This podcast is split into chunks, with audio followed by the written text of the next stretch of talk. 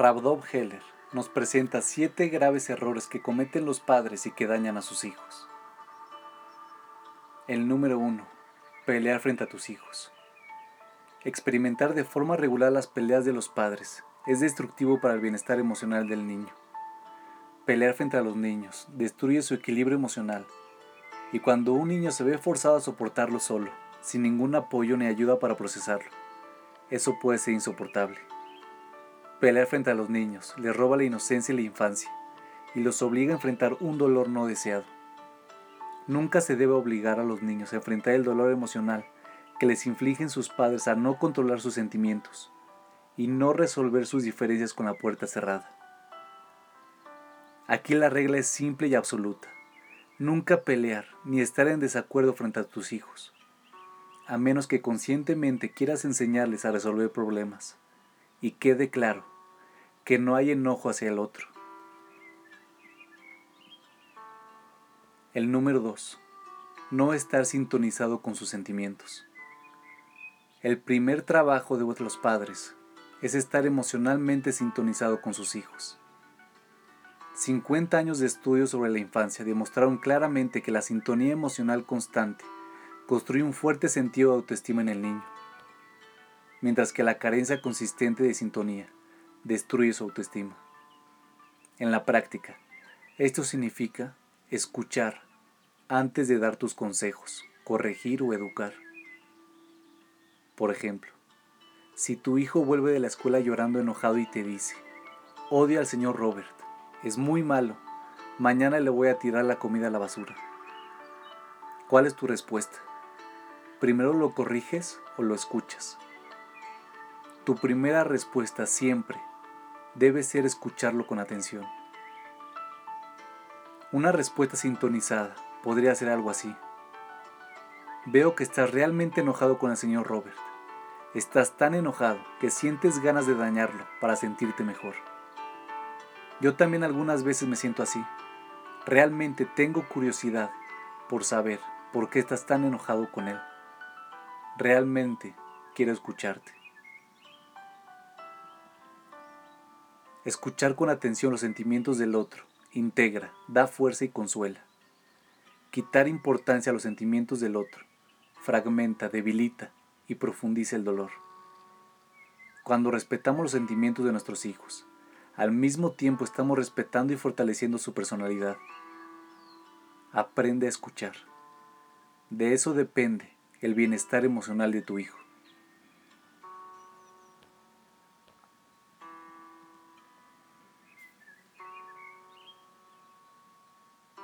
La número 3. No respetar la individualidad de tu hijo.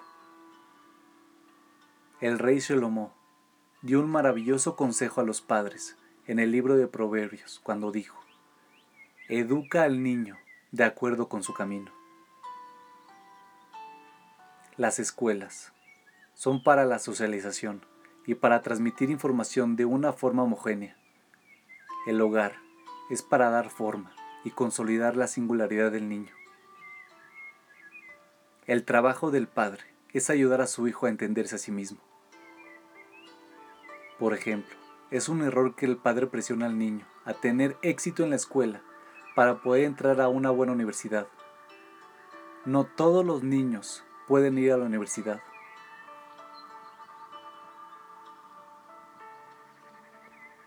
Una persona me dijo que su padre le salvó la vida. Esta persona venía de una prestigiosa familia de rabinos, y también su padre era un rabino muy respetado.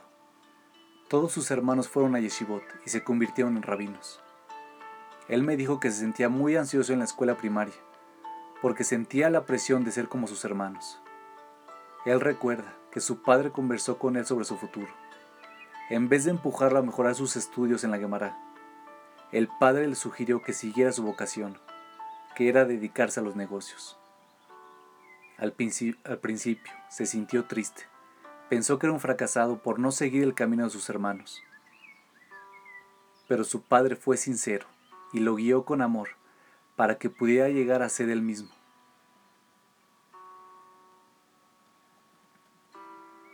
Los padres tienen que conocer a sus hijos y comunicarles ese conocimiento para ayudarlos a reconocer su propia singularidad. En el sistema escolar hay demasiada presión para ser como todos los demás. Los padres deben proteger a sus hijos de la presión social y darles confianza y fuerzas para descubrir su propio camino en la vida. El número 4. Ser verbalmente abusivo. Estas son cinco formas comunes en que los padres pueden ser verbalmente abusivos. 1. Criticar constantemente y controlar todos los detalles. 2. Comparar a un niño con otro. 3. Insultar y ridiculizar. 4. Presionar al niño para que sea exitoso. Quinto, ser impaciente, enojarse y enfurecerse con el niño. Cometer uno de estos errores de vez en cuando no es destructivo ni, ni dañino, pero cualquiera de estas cosas de forma regular daña el bienestar emocional del niño.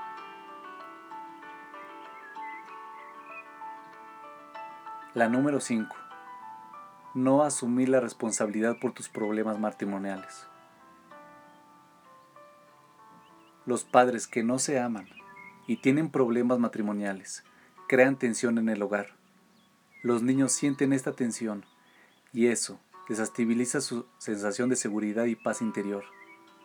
Los padres deben asumir la responsabilidad y tratar de resolver sus problemas.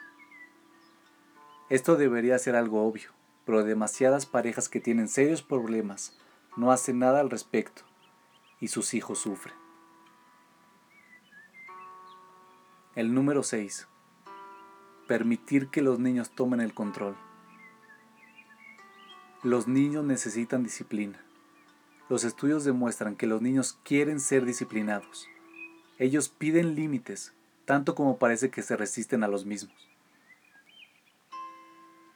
Los límites le dan al niño una sensación de seguridad y protección. Y si los padres no saben cómo tomar el control, los niños lo tomarán. Un ejemplo clásico es permitir a los niños controlar el momento en que se van a dormir. Los niños necesitan con desesperación dormir y tener un horario para irse a la cama. No se les debe permitir que ellos mismos decidan cuándo se van a dormir. A menudo, los padres ceden porque es más cómodo no pelear con los niños. Muchas veces los padres se sienten mal cuando sus hijos lloran y les suplican que se queden a su lado hasta que se duerman. Esto es malo para todos.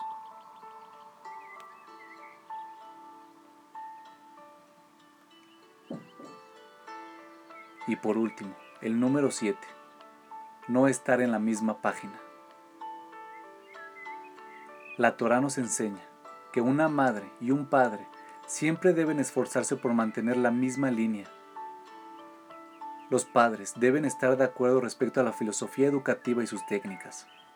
Cuando los padres tienen diferentes enfoques, los niños lo entienden y eso a menudo lleva a que pongan a un padre contra el otro. Esto es especialmente problemático si un padre es más permisivo que el otro. Por lo tanto, los padres deben ser muy cuidadosos de no socavar la autoridad del otro y no dejar que sus hijos aprovechen de sus diferencias. Los niños nunca deben sentir que si no reciben de mamá lo que quieren, pueden ir a pedírselo a papá.